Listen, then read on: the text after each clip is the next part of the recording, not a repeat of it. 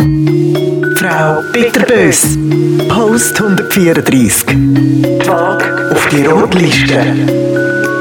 Das heutige Thema ist Sport. Ich glaube, ich habe das hier schon ein paar Mal angeschnitten und äh, ich kann wohl davon ausgehen, dass ihr mittlerweile gecheckt habt, dass ich jetzt nicht so die Freundin von körperlicher Ertüchtigung bin. Ich erinnere an meine kläglichen Versuche mit Yoga, Post 89, oder Zumba, Post 25. Ah, aber das Tanzen übrigens, Post 113, das ziehe ich bis heute noch durch. Bin ich mega stolz drauf.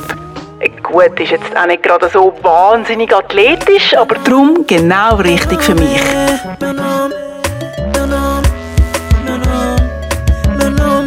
Weil, wenn es um schneller, höher und weiter geht, dann bin ich schon nicht mehr zu haben. Warum ich das Thema jetzt wieder aufgreife? Ja, ich bin letztens zum ersten Mal auf so eine fancy Waage gestanden, wo eben nicht nur das Gewicht misst, sondern auch gerade noch der restliche Zustand vom Körper. Also Wassergehalt, Muskelmasse, Fettanteil und so.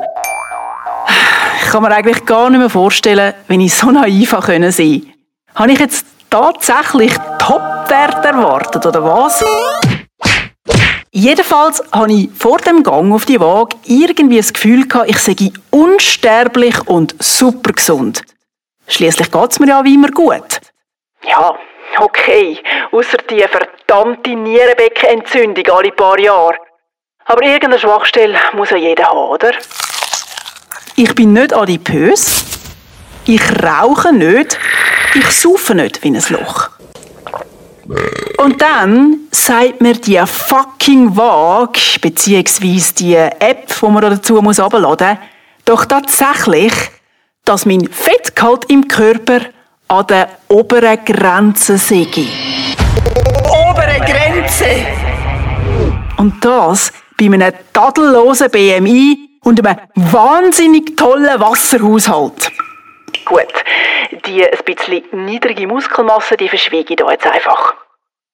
Und die App war im Fall noch gnädig mit «Okay» bis obere Grenze. Als ich nämlich angefangen habe umzugoogeln, bin ich auf Seiten gekommen, wo mir quasi den baldigen Herzinfarkt vorausgesagt haben, wenn ich meine Fettmasse nicht mindestens um 10% reduziere. Ich leide offensichtlich am sogenannten Skinny Fett. Das ist Fett, wo mir nicht sichtbar im Körper ableitet, sondern was sich ganz still und heimlich um die Organe herumklammert und so grossen Schaden verursacht. Eigentlich habe ich also laut Internet das genauso große Risiko für eine Herz-Kreislauf-Krankheit wie eine übergewichtige Person. Super! Jetzt mache ich mir also tatsächlich das erste Mal in meinem Leben so richtig ernsthaft Sorgen um meine Gesundheit. Und mir ist auch klar, wenn ich meine Fettwerte wirklich möchte ändern dann müsste ich wohl anfangen, Sport zu machen. Richtiger Sport.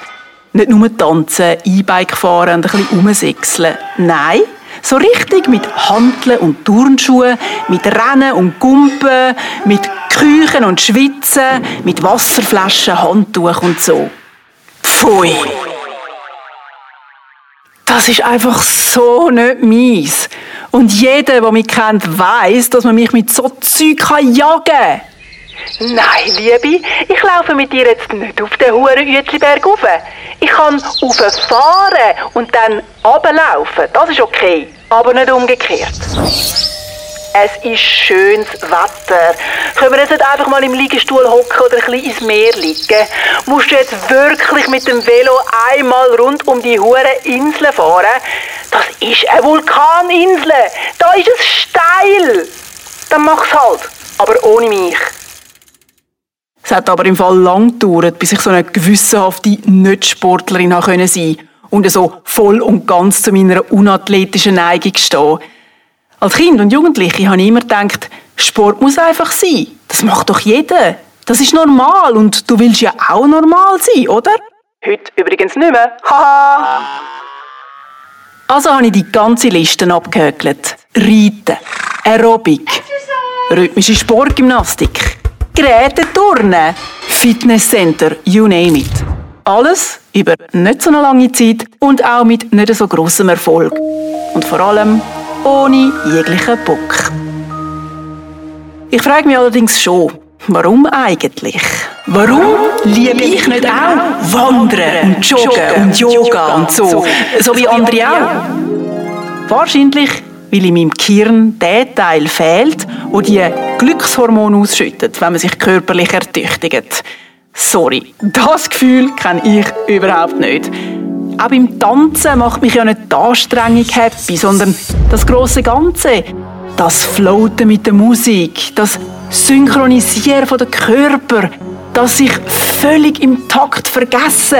Die Bewegungen passieren irgendwann einfach automatisch und du musst gar nicht mehr denken. Also im Idealfall natürlich. Und wenn Mann, Frau es auch wirklich gut beherrscht, weil ehrlich gesagt ist genau das der tricky Part am Ganzen. Gerade für die Frau vor allem. Die muss sich ja führen lassen. Und dann, dann geht es im Hirn so, Scheiße, was jetzt? Äh, soll ich mich drehen? Rückwärts, vorwärts? Das Bein rauf oder nicht? Doch, äh, Hilfe! Und tschüss, Entspannung. Ja, und die Freude wenn wir uns nicht gegenseitig über die Füße stolpern. Ich bin ja, ja so poetisch. Aber sonst brauche ich eigentlich keinen Sport zum glücklich sein. Nö. Vielleicht fehlt mir einfach da die bestimmte Hormondrüse. Oder vielleicht wird sie auch einfach anders stimuliert. Zum Beispiel durch mein Sofa oder mein Bett. Die machen mich so richtig glücklich.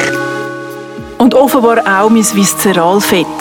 So heisst das innere Fett rund um die Organe nämlich. Habe ich auch gegoogelt.